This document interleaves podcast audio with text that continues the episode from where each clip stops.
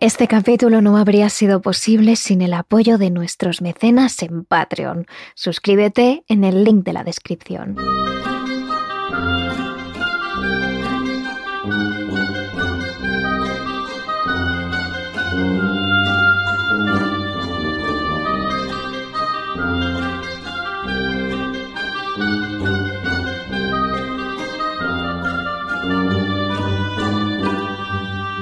Vayas por Galway.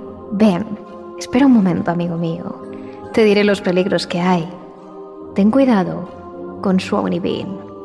No hay nadie que sepa que está ahí, porque rara vez se ve su rostro. Pero mirarlo a los ojos es encontrar tu destino. De la mano de Swanee Bean.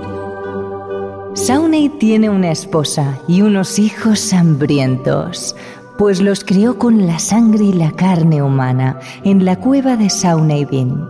Así que si viajas de allí a aquí, ten cuidado en el medio, no sea que atrapen a tu caballo y derramen tu sangre en la cueva de Saunaibin. Te van a cortar la garganta y ellos recogerán tu cadáver limpio y se llevarán tus huesos para calmar a los niños en la cueva de Swanee esta es una de las versiones de la canción que narra la historia de Bean, un terrible asesino de la Escocia del siglo XVI. Un asesino no tanto conocido por a quién mataba o cómo lo hacía, sino por lo que hacía después con los cadáveres de sus víctimas y las, llamémoslas, extrañas costumbres que tenía su familia. Hoy os contamos la historia de Bean, el demonio de Galloway.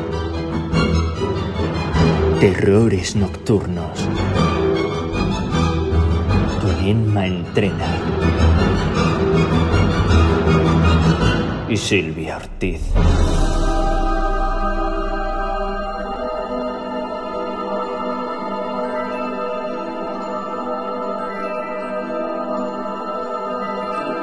La historia de Alexander Bean comienza en realidad con una duda, la de su fecha de nacimiento. Según algunos documentos, este hombre tristemente célebre nació en el año 1390, a finales del siglo XIV, durante el reinado de Jaime I de Escocia. Según otros, la mayoría en realidad, Alexander Bean nació a finales del siglo XVI, bajo el mandato del rey Jacobo VI. Pero quitando esta pequeña inconsistencia, lo cierto es que todo el resto de la historia se mantiene inalterable. Alexander nació en East Lothian, un pequeño condado agrícola muy cercano a Edimburgo, en Escocia. Lo hizo en el seno de una familia granjera, como la mayoría de las del condado. Según algunas versiones, su padre se dedicaba a cavar zanjas y a cuidar las plantas. Según otras, era panadero. Cultivaba su trigo para hacer su propio pan. Una familia normal, el campo, el frescor de Escocia. Puede parecer una vida apacible, pero lo cierto es que Alexander tuvo una infancia terrible. Era un niño rebelde y vago. Le encantaba saltarse las normas y nunca hacía nada si sus padres no se lo pedían expresamente. De niño, su padre le golpeaba prácticamente cada día. Alexander recibía palizas constantemente por desobedecer, por escabullirse del trabajo. Su padre le acusaba de ser un mal hijo y de no esforzarse lo suficiente. Así poco a poco se fue forjando una personalidad introvertida, la de un adolescente que huía del contacto con otros y que prefería la soledad. Pero con el paso del tiempo, ese niño se fue convirtiendo en un adulto y tuvo que asumir los roles que le tocaban y empezar a trabajar. La verdad es que Alexander intentó ganarse la vida de forma honrada, siguiendo los pasos de su padre, pero al final su aversión al trabajo lo hizo fracasar. No podía ganarse la vida trabajando, y eso fue lo que más decepcionó a su padre. Ante las continuas miradas de desprecio de su padre y de la gente del pueblo por su pereza y su vagancia, finalmente Alexander se cansó de intentar encajar en su familia y de ser un miembro productivo para la sociedad. Y fue ahí cuando lo que entonces él creía que era su verdadera personalidad salió a la luz, cuando conoció a Agnes Douglas, una joven de Lothian, con la que se encariñó pronto. Poco después la pareja se casó y se estableció en una pequeña cabaña del pueblo y comenzaron a ganarse la vida como buenamente podían. Así, con la falta de trabajo y el poco dinero que conseguían sacar, subsistían de forma tranquila. Pero eso no duró mucho. Poco después de casarse y establecerse en su pequeña cabaña, Agnes fue acusada de brujería. Acusaban a la mujer de hacer sacrificios humanos y de haber conjurado al diablo. Algunos de los vecinos de la zona aseguraban haber visto a Agnes en medio de rituales. La mujer, completamente vestida de negro, con una capa y una capucha que le tapaban prácticamente la mitad de la cara, se internaba en el bosque más cercano. Allí la esperaba atada a un árbol la víctima escogida. Normalmente, una mujer ataviada con unos harapientos vestidos blancos. Después, según los testimonios, Agnes dibujaba algo en el suelo, encendía una hoguera y quemaba determinadas hierbas y plantas, lo que levantaba un olor extraño en todo el bosque. Un olor que incluso decían que podía hacer que la bruja controlase tu mente. Después venía el turno de los cánticos y los rezos, en las que la bruja vagaba en círculos alrededor de la hoguera, murmurando palabras en un idioma desconocido. Y entonces llegaba la parte más aterradora del ritual, en la que Agnes cogía un cuchillo de punta fina y desangraba a la víctima sobre el suelo del bosque. Era entonces cuando invocaba al diablo. Eso era lo que muchos vecinos habían visto hacer a Agnes en los bosques cercanos al pueblo. Por eso la acusaban de brujería y de satanismo. Y comenzaron a apartarla de la sociedad. Nadie se atrevía a ayudarla, nadie la hablaba. Y desde entonces dejó de ser Agnes Douglas y se convirtió en Black Agnes o Agnes la Negra la bruja del Lothian.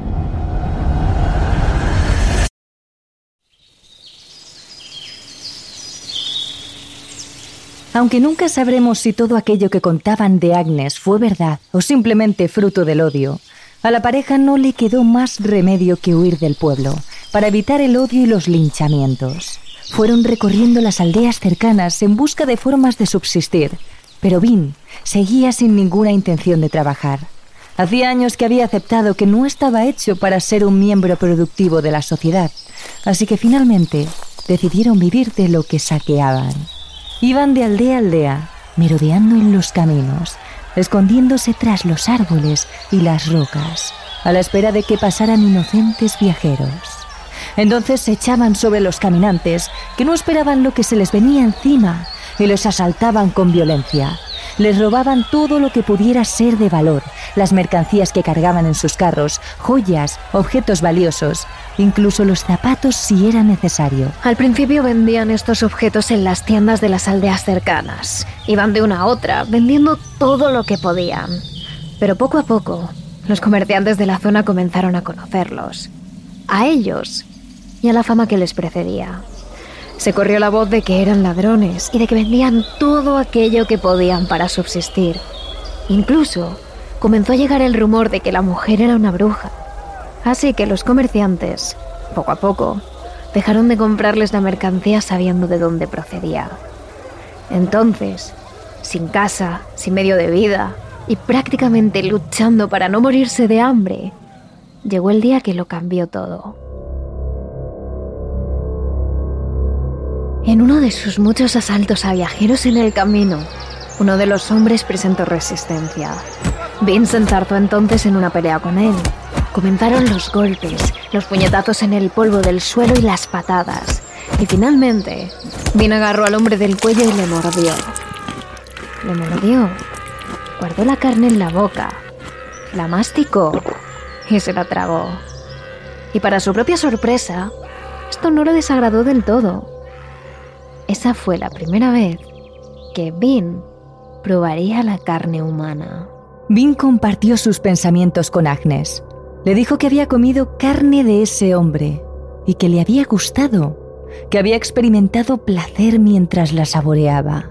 Se lo dijo a su esposa, consciente de que ella era tanto más depravada que él mismo. Fue entonces cuando Agnes sonriendo malévolamente. Le dijo a su esposo que en ese caso sería mejor que sobrevivieran comiendo carne humana a que murieran de hambre. Y finalmente, no se sabe si por el hambre o por la depravación, pero lo cierto es que Vin aceptó, así que comenzaron a cazar.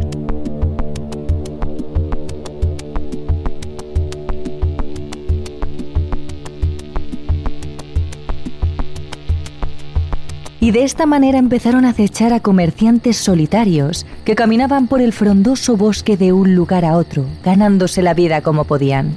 Tampoco se salvaron las románticas parejas que escondían su amor entre las ramas, a la luz de la luna, alejándose de su pueblo para no ser vistos, o algún caballero que desarmado caminaba en silencio reflexionando.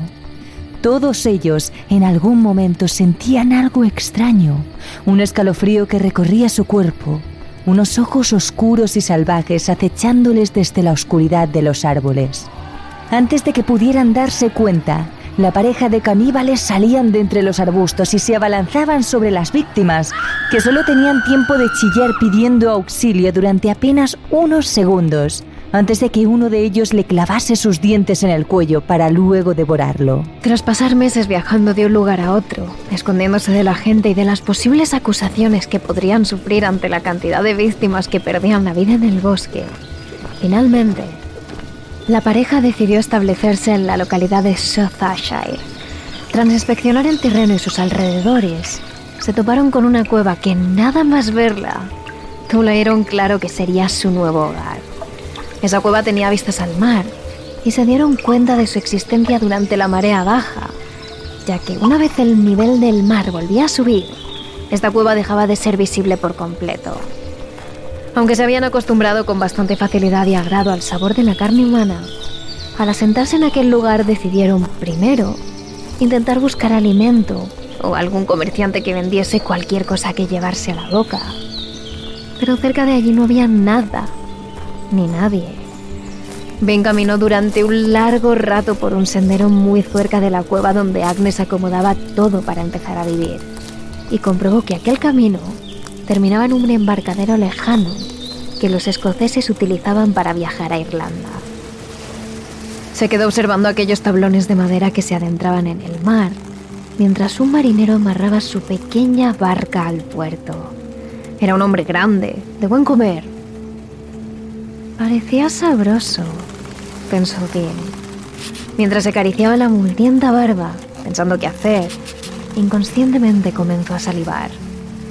Aquel marinero que estaba allí atando su bote a uno de los palos de madera estaba completamente solo, indefenso. No le interesaba lo que aquel hombre tenía en su bote, ni sus pertenencias, ni nada de lo que tuviese. Le interesaba él. Y es ahí cuando un instinto primitivo se apoderó del cuerpo de Vin y este comenzó a echar a correr hacia el marinero que apenas tuvo tiempo de darse cuenta de que iba a ser devorado por un completo extraño. Según fue pasando el tiempo, Agnes y Vin decidieron ampliar la familia. En total tuvieron ocho niños y seis niñas, que crecieron alimentándose de carne humana, pensando que ese era su verdadero alimento y lo único que necesitaban para vivir. Cuando les empezaban a salir los primeros dientes de leche, los padres daban a sus hijos la carne más blanda o los órganos más fáciles de masticar, para que desde muy temprano crecieran fuertes y sanos, alimentándose de carne humana. Así criaron a todos ellos durante 28 años, cazar a los caminantes que cruzaban el bosque o se acercaban al mar en profunda soledad. Era presa fácil para todo el grupo de caníbales, que acechaban a las personas desde su cueva o desde cualquier parte del terreno. Se acostumbraron a atacar de noche para no levantar sospechas y una vez le quitaban la vida a la pobre víctima, se llevaban su comida hasta la cueva para dejar las mínimas pistas posibles y así comer tranquilos y protegidos. La familia no siempre cazaba en grupo. Desde que eran tantos, una sola víctima no era suficiente para este grupo de caníbales. Es por ello que preferían dividirse en pequeños grupos de tres personas, para así conseguir más comida y más alimento que llevarse a la boca. Bean, al igual que Agnes, estaba orgulloso de su familia pero querían que el clan continuase creciendo. Es por ello que ambos alentaron a sus hijos a tener relaciones entre sí. El incesto pasó a convertirse en una práctica habitual en aquella cueva con vistas al mar. Es así como en no mucho tiempo comenzaron a tener más hijos e hijas, hasta criar a 18 nietos y 14 nietas. El gran grupo de caníbales consiguió mantener este estilo de vida durante muchos años. Nadie conocía su paradero ni sabía de su existencia. Vivían en su propio paraíso, alejados de toda aldea y alimentándose de carne humana. En ese periodo de tiempo fueron cientos y cientos las personas que desaparecieron en los alrededores de South Ashire. No se sabía ni cómo ni dónde estaban las víctimas. Simplemente parecían esfumarse. Las aldeas cercanas tenían miedo de acercarse a aquel lugar, y los habitantes del pueblo más cercano a la cueva de los caníbales evitaban a toda costa salir de noche y cruzar el frondoso bosque que rodeaba su aldea, porque allí parecía haber algo que acababa con la vida de toda persona. Algo, o mejor dicho, alguien. Sin embargo, con el tiempo algunos huesos que llevaban días y semanas acumulados en la cueva eran arrojados al agua. Pero con lo que no contaban esos caníbales era que tiempo después, progresivamente, esa gran cantidad de huesos iría apareciendo en las orillas del mar. Es entonces cuando los aldeanos se dieron cuenta de que aquellos huesos y algunas de las pertenencias encontradas correspondían a amigos, familiares o vecinos que habían desaparecido en los alrededores de la aldea. A partir de entonces, y como era de esperar, los rumores en el pueblo y entre los más cercanos comenzaron a crecer como la espuma. Al principio se pensó que eran lobos los que habían acabado con la vida de todas aquellas personas. Pero era imposible. Los lobos no tiraban los restos de sus presas al mar. Posteriormente se pensó que eran demonios, se crearon todo tipo de teorías con respecto a estas figuras oscuras, que se decía que merodeaban por el pueblo y que se acercaban a las víctimas con los ojos grandes y luminosos, muy abiertos. Eso era lo último que veían todas las personas antes de morir. Esos ojos brillantes en la oscuridad, acompañados de unos dientes largos y afilados que se clavaban en su cuello. Por último, hay quienes empezaron a asegurar que los asesinos eran personas, aldeanos que acababan con la vida de otros habitantes sin ningún motivo. Este rumor sin duda fue el que más creció entre los aldeanos y la histeria colectiva alcanzó tal punto que algunos comenzaron a acusarse entre sí de ser los asesinos de aquellos cientos y cientos de desaparecidos que habían muerto en el bosque. Una noche, un matrimonio de comerciantes pasó cerca de donde se producían las múltiples apariciones. Volvían de la feria, cansados tras tantas horas trabajando, y con ganas de llegar a su pequeña cabaña donde sus hijos les esperaban con la cama hecha. Ambos cabalgaban en sus respectivos caballos, recorrían el camino de arena en silencio, soñolientos, cuando algo acabó radicalmente con la tranquilidad de aquel paseo. Desde la frondosidad de los árboles aparecieron unas diez personas vestidas con trapos. Apenas se les veía la cara entre la oscuridad de la noche y su desaliñado pelo. Los comerciantes se detuvieron, sorprendidos, sin entender absolutamente nada. En ese momento, uno de los misteriosos hombres levantó sus brazos y gritó algo que hizo que el resto de acompañantes comenzara a correr hacia ellos. El comerciante tuvo tiempo de sacudir las riendas de su caballo para que éste comenzase a galopar a toda velocidad hacia la aldea. Pero su mujer, por el contrario, fue capturada por aquellos seres primitivos y despedazada ante la atónita mirada de su marido, que se alejaba de aquel lugar. Cuando apenas llevaba unos metros de recorrido, la rabia y la furia por haber visto cómo aquellos salvajes acababan con el amor de su vida hizo que sacase la espada y la pistola que llevaba en su cinturón y cambiase su rumbo, directo a esos asesinos. Con un grito de furia y blandiendo la espada, comenzó a atacar a aquellos desconocidos que intentaban también acabar con la vida del comerciante. Consiguió herir a unos pocos, pero hubo otros que se agarraron a las piernas del hombre, que no dejaba de sacudir su espada y disparar hacia todas partes. El grupo de caníbales también agarró al caballo, que desesperadamente daba coces mientras relinchaba sin saber qué era lo que ocurría e intentándose defender de aquellos desconocidos. Durante esta guerra en pleno bosque, el comerciante se dio cuenta de que era mucho más difícil acabar con el grupo de asesinos de lo que pensaba. Antes de que estos pudieran darse cuenta, el hombre activó de nuevo las riendas de su caballo y velozmente desaparecieron rumbo a la aldea más cercana. Lleno de rabia y de terror, el comerciante galopó a lomos de su caballo hasta el castillo del rey, donde pidió a los soldados de la entrada, jadeante, que abriesen el portón. Estos, extrañados y apuntando a aquel pobre hombre con las armas, abrieron las puertas y acompañaron al comerciante hasta los mismísimos aposentos del rey, donde le contó todo lo ocurrido en el bosque. Al fin se había descubierto el porqué de los cientos e incluso más de mil desapariciones de gente inocente a lo largo de tantos años. Esos caníbales, esos monstruos de la noche que atacaron y despedazaron a su mujer ante sus ojos, eran los culpables de todo. El rey, atónito ante lo que acababa de escuchar, mandó a 400 soldados a buscar a aquellos asesinos en cuanto saliera el primer rayo de luz. Era hora de acabar con aquellos seres que habían matado a familiares, vecinos y grandes amigos de todos los aldeanos, incluidos del propio rey. Así fue como a la mañana siguiente, un grupo de 400 hombres armados se adentraron en el bosque, con la idea de localizar de una vez por todas aquel grupo de personas que hasta el momento nadie había visto nunca. Finalmente, y gracias a la marea baja, observaron a lo lejos un agujero en las rocas, que podía ser el lugar donde aquellos asesinos se escondían. Se adentraron en la cueva lentamente, en silencio, intentando no hacer ruido con sus pesadas armaduras y sus espadas. Cuando habían recorrido ya unos metros, se dieron cuenta de que a lo lejos, en lo más profundo de la cueva, parecía haber luz. Casi de puntillas, los soldados fueron introduciéndose muy poco a poco hasta aproximarse lo suficiente a lo que parecía ser una hoguera. Allí, ante sus ojos, se toparon con una terrible escena que ninguno de ellos pudo olvidar jamás.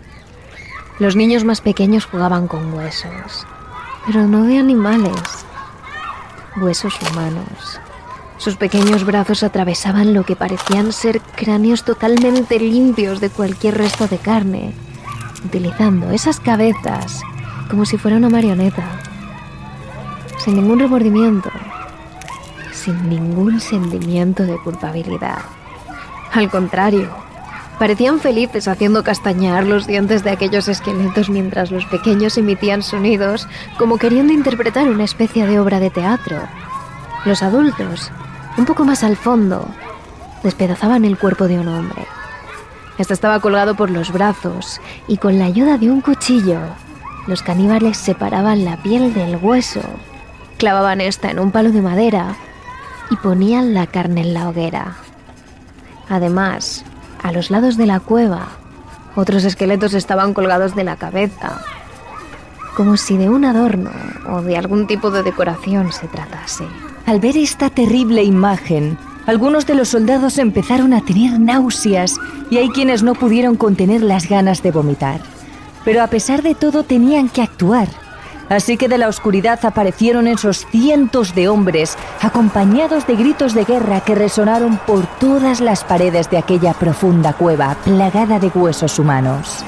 Apresaron a todos los caníbales y los llevaron lo antes posible a la aldea donde los campesinos esperaban la llegada de esos asesinos y les escupían y abucheaban según iban entrando en los muros de la ciudad. Se les condenó casi al momento a ser ejecutados de las formas más atroces posibles. Las mujeres, tras ser torturadas durante varias horas, fueron atadas y quemadas en la hoguera con sus bebés en brazos. Los hombres fueron desmembrados vivos entre todos los aldeanos a grito de asesinos y monstruos. A estas alturas el clan fundado por Vin y Agnes lo formaban un total de 48 personas, 48 caníbales que esa misma mañana fueron condenados a muerte. Pero cuenta la leyenda que cuando los aldeanos cogieron a Bin para desmembrarle a él también, tras presenciar la muerte de todos los integrantes de su clan, este con una profunda frialdad y sin sentir un mínimo de miedo o remordimiento, decía una y otra vez la misma frase para sus adentros. No ha terminado, nunca terminará.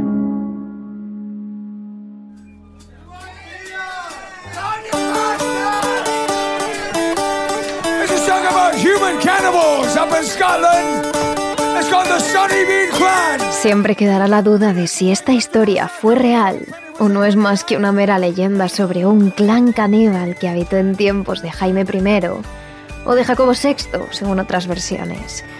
Hay quienes dicen que este relato es totalmente falso y que realmente nació a raíz de una recopilación de mitos de la Escocia más oscura. Pero lo que sí podemos sacar en claro de todo esto es que el canibalismo no era algo desconocido en la Escocia medieval. Además, se tiene constancia de que Galway en concreto fue un lugar especialmente salvaje hasta la Edad Moderna. Y quién sabe si de un modo u otro existieron otras versiones de Sony Bean por aquel entonces. Hay una última teoría que dice que aprovechando la fama de aquel lugar lleno de aldeanos sin ética y sin apenas conocimientos básicos, esta historia se crease como propaganda pro-inglesa con el objetivo de rebajar los tiempos anteriores al dominio inglés. De hecho, esta historia apareció en las revistas británicas de rumores de por aquel entonces, durante las rebeliones jacobitas ocurridas entre 1688 y 1746, con el objetivo de devolver el trono a la casa de Estuardo, de origen escocés. Lo que querían los ingleses por aquel entonces era contar este tipo de historias para desprestigiar todo lo que procediera del norte y así quedarse con el poder y con una buena reputación.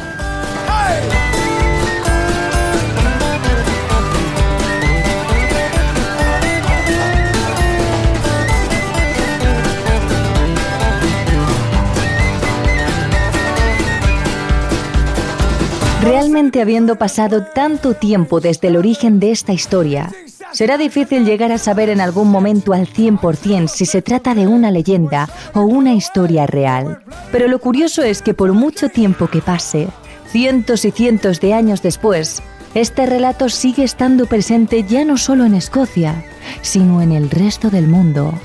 Y aquí ha estado Terrores Nocturnos para contárosla con todo detalle. Y desde luego el canibalismo no es algo que se quedó solo en la época medieval. En nuestro capítulo extra de Patreon os contamos la historia de un trío caníbal que habitó en Brasil en el año 2012 y que cazaba personas para comérselas. Pero no solo eso, sino que además utilizaban su carne para hacer empanadas y venderlas entre los vecinos del pueblo. Así es que te esperamos en Patreon. No te olvides de seguirnos a través de nuestras redes sociales. Somos arroba terroresn en Twitter y arroba terroresnocturnos barra baja TRN en Instagram y TikTok. Terrores Nocturnos realizado por David Fernández Marcos. Si quieres más capítulos extra de terrores nocturnos, solo tienes que unirte a nuestro Patreon. Síguenos en nuestras redes sociales. Somos arroba terrores en, Twitter y arroba terrores nocturnos barra baja TRN en Instagram y TikTok. fly.